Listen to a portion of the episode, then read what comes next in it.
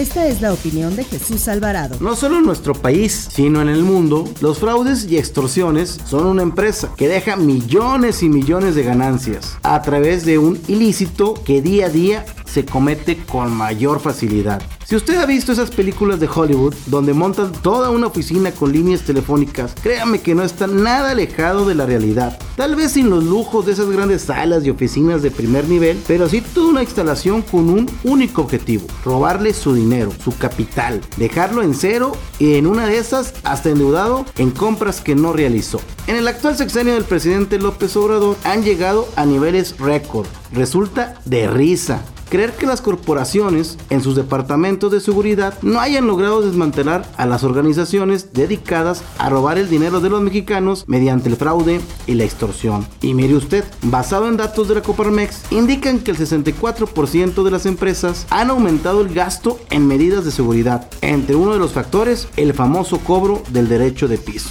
Aquí sin duda hablamos del crimen organizado operando. Al igual, señalaron que el 19% de las empresas socias a la Coparmex consideraron que la inseguridad es un obstáculo después de la incertidumbre económica, que es lo que de manera más importante limita a las inversiones.